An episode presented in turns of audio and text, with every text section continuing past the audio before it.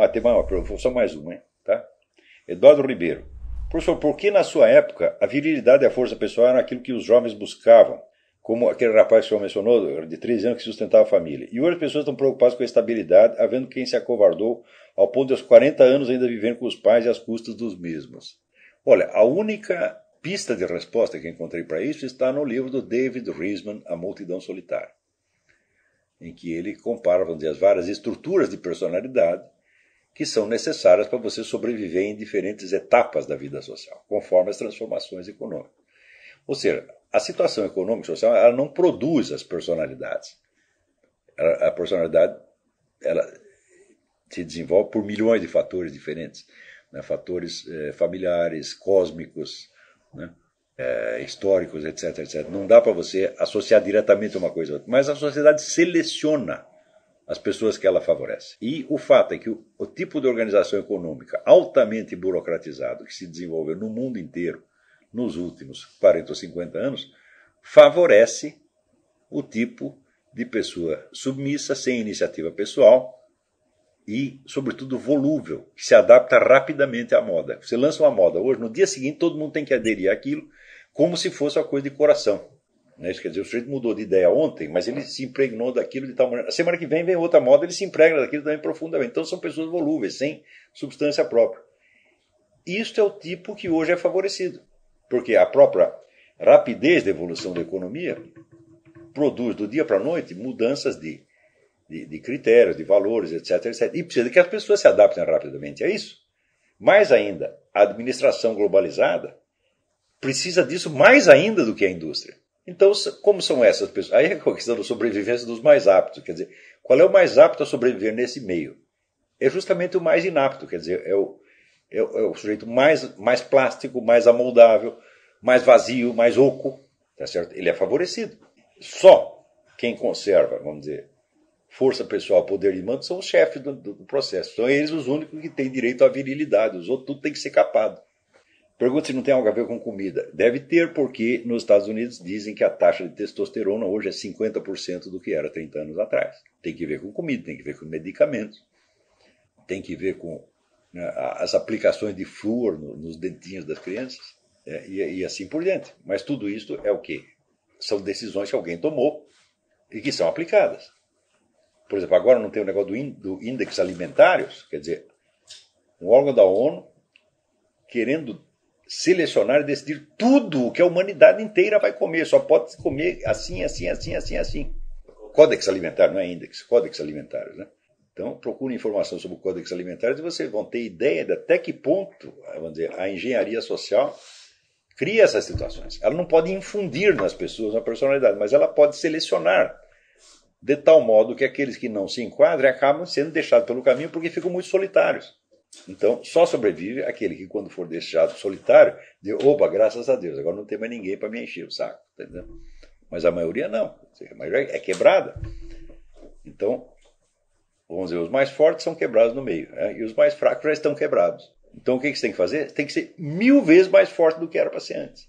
Aí você sobrevive numa boa. Agora, se você tem é, o ser humano naturalmente ele quer afeição, quer afeição e não recebe suficientemente em casa. Tem alguém que chega para você e diz: Olha, minha mãe foi a melhor mãe do mundo, me carregava no colo, fazia tudo o que eu queria, tá certo? Dizia o dia inteiro: Meu filho te ama, etc. Quantas pessoas são assim? Né? Eu digo: minha mãe foi assim.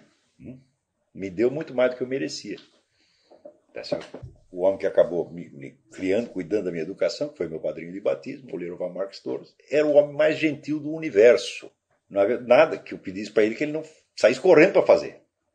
E ao mesmo tempo eu respeitava assim como se fosse o Papa, tá entendendo? Então, ah, eu fui afortunado, eu não tenho nada para reclamar da minha família. Mas a maior parte das pessoas tem. Então, quer afeição e não recebe em casa. Onde você vai procurar? Você vai procurar na rua. Então você quer que todos os seus colegas te amem, que o público te ame, que o seu patrão te ame. E eles também não vão te amar, tá certo? Então, você vai virar um carente afetivo. Então, o que você tem que fazer? Você tem que procurar uma pessoa que gosta de você, e você devolver o amor dessa pessoa, uma, ou duas, ou três, ou quatro, pouquinhas, né? E dizer, eu amo essas pessoas e o amor, todo o amor que eu vou receber na vida virá delas. Ninguém mais vai gostar de mim. E tá bom assim. Eu já fiz essa decisão mais de 40 anos atrás. Ó. Minha mulher gosta de mim, meus filhos gostam de mim, meu cachorro gosta de mim, meus amigos gostam de mim. Acabou, não precisa mais ninguém gostar de mim. É, isso é mais do que eu mereço. É só você entender isso. Por que, que haveriam gostar de você? É?